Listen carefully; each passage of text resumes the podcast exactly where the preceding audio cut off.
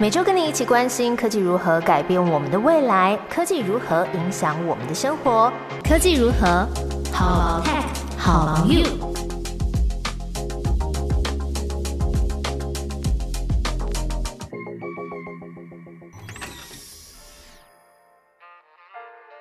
Hello，大家好，我是 Momo，在科技如何跟你分享科技新知，一起探讨生活中的科技大小事。今天要聊越来越强大的三星电子钱包，还有币圈的大崩盘新闻。上一集刚跟大家聊完 Apple Pay，还有先买后付的 Apple Pay Later，那 Samsung 就紧接着也发布了关于电子钱包 Samsung Wallet 的更新。现在手机供应商呀，配合电子支付已经是很基本了，不够看了。那 Samsung Wallet 这一次新增的新功能啊，来势汹汹，要让你的电子钱包越来越大包，可以让用户直接透过电子钱包来管理而且交易第三方钱包的虚拟资产。三星这几年啊，他们的服务拓展已经展现了他们对于区块链是比其他的手机大厂还要关注的。那三星区块链的钱包目前支援了比特币、以太币、ERC 代币，还有其他的人气加密货币。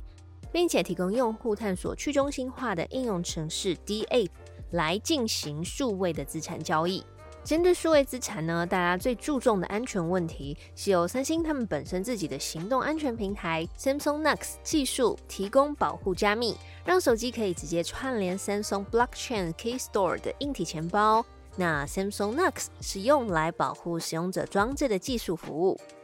比如说，像是以前不是都会有民间的高手分享说要怎么 root 刷机吗？就是让手机呢可以使用其他的软体功能。那如果你用的像是 Samsung 具备 Knox 平台的手机，在刷机之后呢，会启动熔断机制，一些镜头辨识啊、电子支付还有安全资料夹的功能呢，就会永远锁住，没有办法使用了。等于说，这个技术会确保你装置的软硬体安全。那三星也形容他们的这个 Next 行动平台是国防等级的，所以呢，这个电子钱包里面所配备的 Samsung Pass 就可以安全的来储存用户的密码，并且搭配生物特征验证的方式达到加密保护，还有储存个人重要资料的功能，可以把个人的身份证、驾照、疫苗护照也放进去。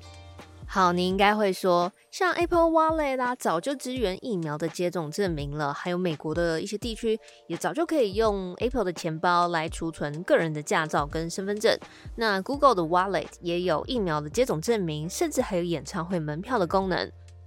Samsung Wallet 特别的是，它还结合了交通工具，像是让用户可以直接使用三星电子钱包里面的护照来登机。目前是跟大韩航空来合作。那另外呢，还有结合 Samsung 自家的智慧家庭装置整合服务 Smart Thing，可以化身电动车的钥匙来解锁或是锁定爱车。那可想而知啊，当然是有韩国的汽车品牌航代现代汽车。那除此之外，还有 Genesis，也是韩国的现代汽车旗下以豪华汽车为主的子公司。另外想不到的是，连 B N W 也有支援哦，而且其实蛮多款的，在二零二零年七月之后生产的 B N W 几款的系列车，像是 X 五啊、X 五 M、X 六、X 七等等，都有支援这个汽车钥匙的服务。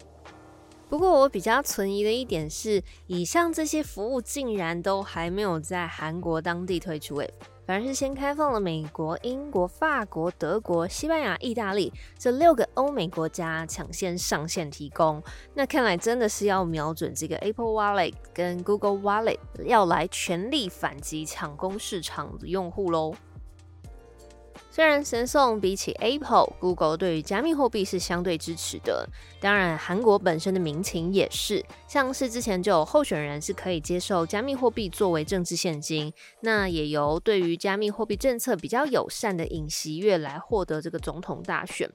可是呢，同样身为是南韩人创办的这个加密货币 Luna 币，却是在五月的时候跳水到接近归零。那接着在六月的时候，比特币跌破了两万美元，以太币也跌破了一千美元。最近币圈真的是风起云涌。那有经济学家是认为说。后者就是以太币跟比特币呢，可能是因为跟美国联准会的货币紧缩政策有关啦。就是联准会升息之后呢，资金开始撤出一些风险的资产，那当中就包含了这个加密货币。看这些币圈的新闻起起落落也一阵子了，那原本以为这个加密货币暴跌的这个最大苦主啊，是加密货币的交易所币安的创办人赵长鹏。在今年初的时候呢，他是以拥有将近一千亿的美元身家，成为亚洲地区的最新首富。可是呢，最近加密货币市场暴跌，目前呢，根据彭博的估计，他只剩下了一百亿美元左右。虽然他不是拿到大富翁的那个军品卡，可是等于他的财产像是被打了一折，一折哎，这个是在卖场大特价的时候你都很少看到的折数。那目前也很多经济学家对比特币都是看坏的，甚至呢，比特币已死，Bitcoin is dead 这一组关键字在最近被疯狂搜寻，登上 Google Trends 热搜的这个数据榜。那有人统计，比特币在今年二零二二年已经死了十五次了。还有刚刚提到这个跳水归零的这个 Luna 币，在南韩跟台湾也都传出说，嗯，有投资者因为损失过多而选择跟 Luna 币一起灰飞烟灭。请大家呢还是要珍惜生命。也许，嗯，此刻的投资失利会让你很痛苦。可是，加密货币跟股市不太一样嘛，因为它没有跌停机制以外呢，它甚至还是二十四小时的全天候交易。在录音的这一天呢，我看了一下，比特币又重新奋力回到两万美元大关了。节目最后呢，还是要提醒各位，投资的时候要分散风险，也理性分配好财产的配置，千万要爱惜自己的生命哦。以上就是今天跟你分享关于科技与生活的新资讯，下次见喽。